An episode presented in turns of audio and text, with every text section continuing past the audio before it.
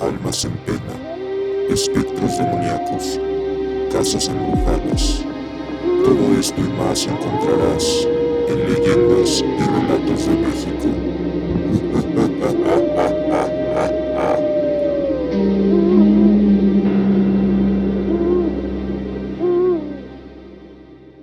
La bruja de Atotonilco.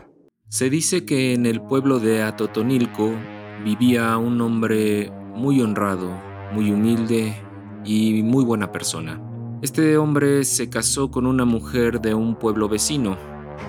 Sus familiares y sus amigos le decían que no se casara con ella porque tenía fama de ser bruja. A pesar de estas advertencias, él no les hizo caso y se casó con ella. Se fueron a vivir a una casita muy humilde en las afueras del pueblo.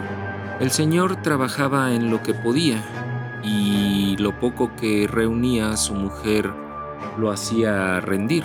Debido a esto, él la tenía siempre en un muy buen concepto, ya que además de esto, ella siempre estaba en su casa haciendo el quehacer y cuando él llegaba de trabajar, ella siempre lo recibía con la cena lista. Aprovechándose de su buena fe y de su ingenuidad, la mujer siempre colocaba una poción que ella misma preparaba en la cena de su marido para que éste cayera en un sueño profundo y no se diera cuenta de los terribles actos que realizaba por las noches.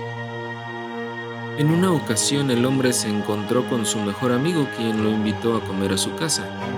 Este aceptó gustoso y después de que llegaron, la mujer de su amigo le sirvió de comer. Mientras comían, el amigo se dio cuenta de que el señor devoraba la comida con avidez. Parecía que no había probado alimento en muchos días.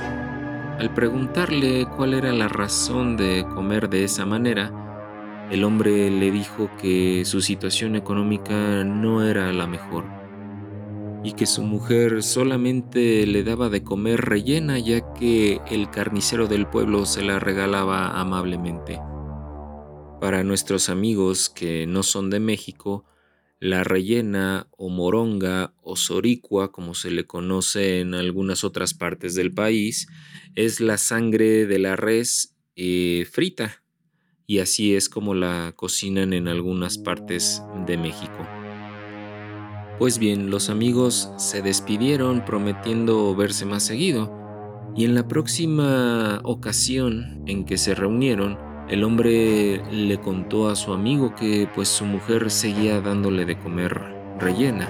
Este hecho se le hizo muy extraño y aprovechó para retomar aquella plática en la cual él le había comentado que su mujer era bruja. Le contó que muchos niños de la comunidad habían desaparecido y los que hallaban sus cuerpos se encontraban totalmente desangrados.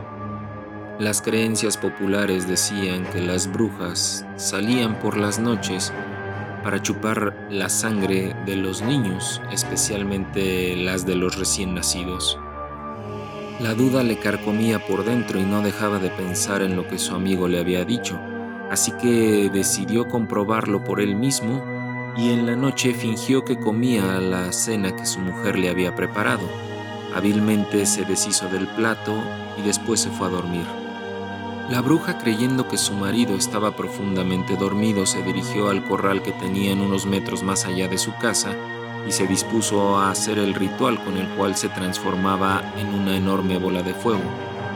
Se quitó la pierna derecha y la incendió. Momentos después, ella se transformó en una enorme esfera de fuego que se elevó por los aires hasta desaparecer. El hombre, quien esperó paciente a que su mujer saliera, la siguió y no daba crédito a lo que sus ojos habían visto. Recordó de inmediato las enseñanzas de su abuela para matar una bruja, así que cerró el corral para que la bruja no pudiera entrar y volver a hacer el ritual para transformarse de nuevo en una mujer.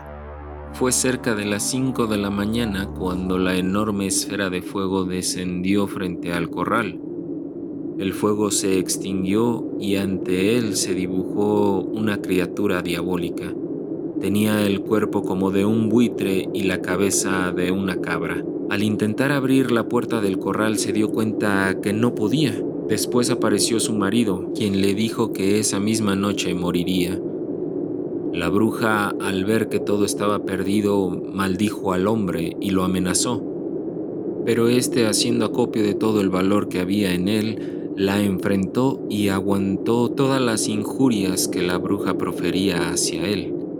El tiempo pasó y el primer rayo de luz se asomó por el horizonte. La bruja suplicaba que le dejara entrar para poder transformarse en una mujer y le prometió que si lo hacía se alejaría de él para siempre.